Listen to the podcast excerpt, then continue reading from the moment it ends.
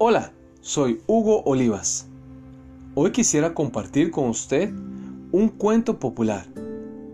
Se dice que una vez un rey en un país no muy lejano reunió a los sabios de una corte y les dijo, he mandado hacer un precioso anillo con un diamante, con uno de los mejores orfebres de la zona. Quiero guardar oculto dentro del anillo algunas palabras que puedan ayudarme en los momentos difíciles. Un mensaje al que yo pueda acudir en momentos de desesperación total.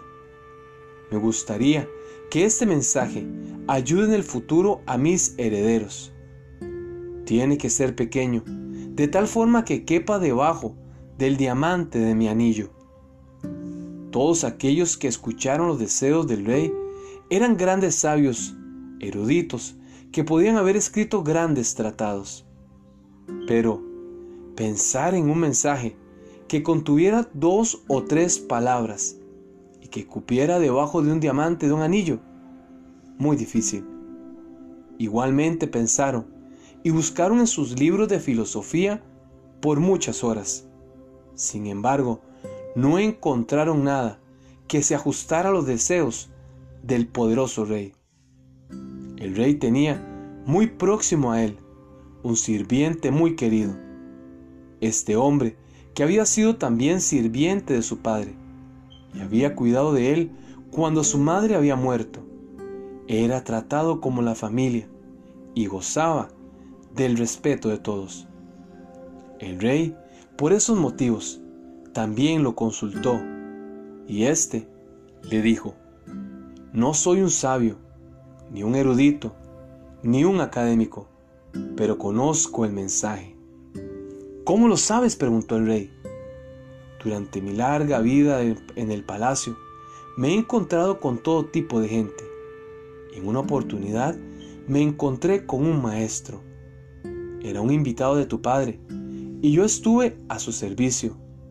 Cuando lo dejó, yo lo acompañé hasta la puerta para despedirlo y como gesto de agradecimiento me dio un mensaje.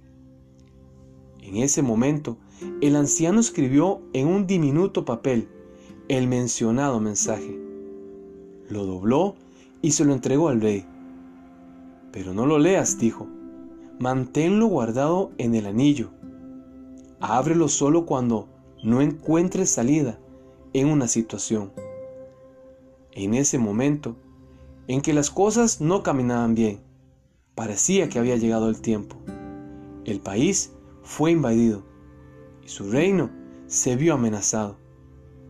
Estaba huyendo a caballo para salvar su vida, mientras sus enemigos lo perseguían. Estaba solo y los perseguidores eran numerosos. En un momento llegó a un lugar donde el camino se acababa y frente a él había un precipicio y un profundo valle. Caer por él sería fatal. No podía volver atrás, porque el enemigo le cerraba el camino. Podía escuchar el trote de los caballos, las voces, la proximidad del enemigo. Fue entonces cuando recordó lo del anillo. Sacó el papel, lo abrió y allí encontró un pequeño mensaje, tremendamente valioso para ese momento. Simplemente decía, esto también pasará. En ese momento fue consciente de que se cernía sobre él un gran silencio. Los enemigos que lo perseguían debían haberse perdido en el bosque o debían haberse equivocado de camino. Pero lo cierto es que lo rodeó un inmenso silencio. Ya no se sentía el trotar de los caballos. El rey se sintió profundamente agradecido al sirviente y al maestro desconocido. Esas palabras habían resultado milagrosas. Dobló el papel, volvió a guardarlo en el anillo, reunió nuevamente su ejército y reconquistó su reinado. El día de la victoria, en la ciudad hubo una gran celebración, con música y cantos. El rey se sentía muy orgulloso de sí mismo.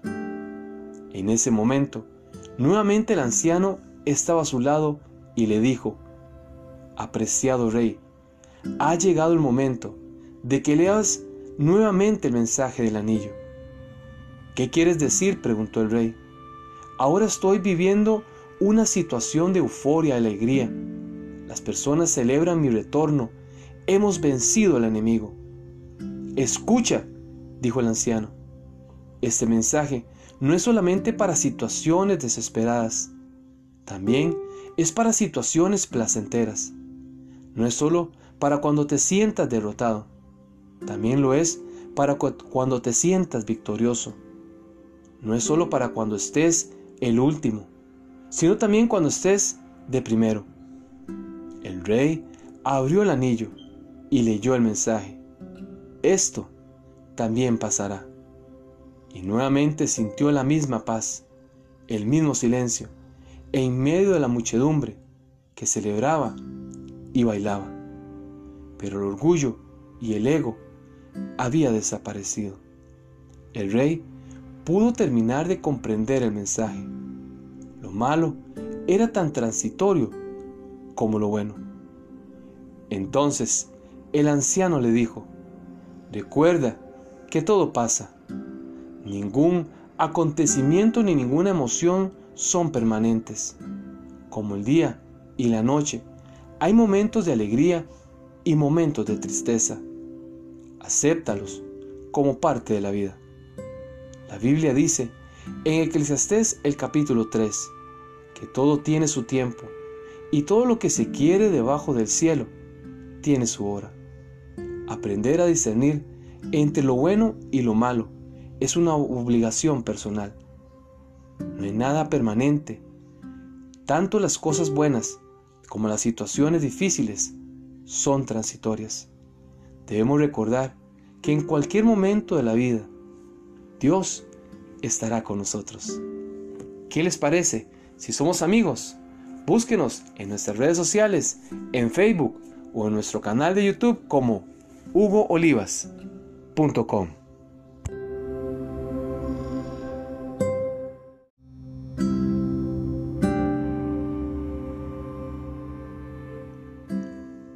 Hola, soy Hugo Olivas.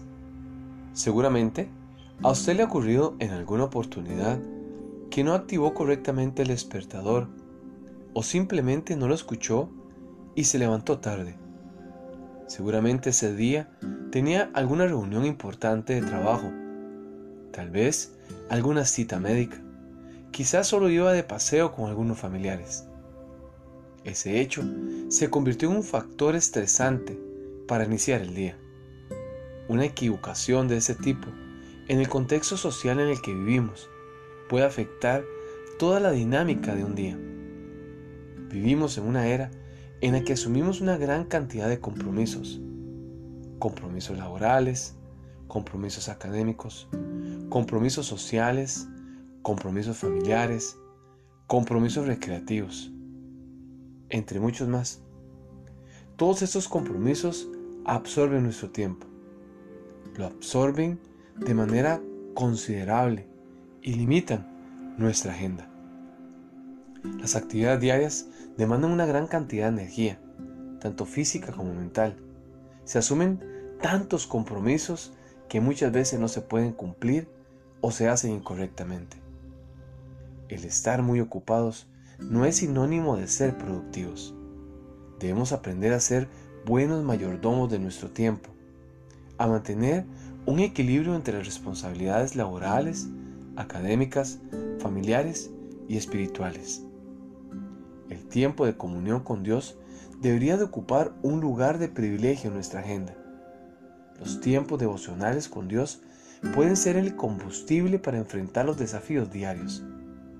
La Biblia dice en Efesios el capítulo 5 versículo 16 que debemos aprovechar bien el tiempo, porque los días son malos.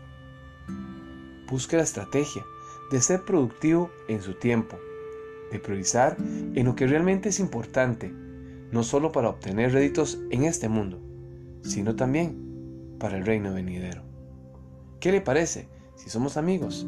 Búsquenos en Facebook o en nuestro canal de YouTube como hugoolivas.com.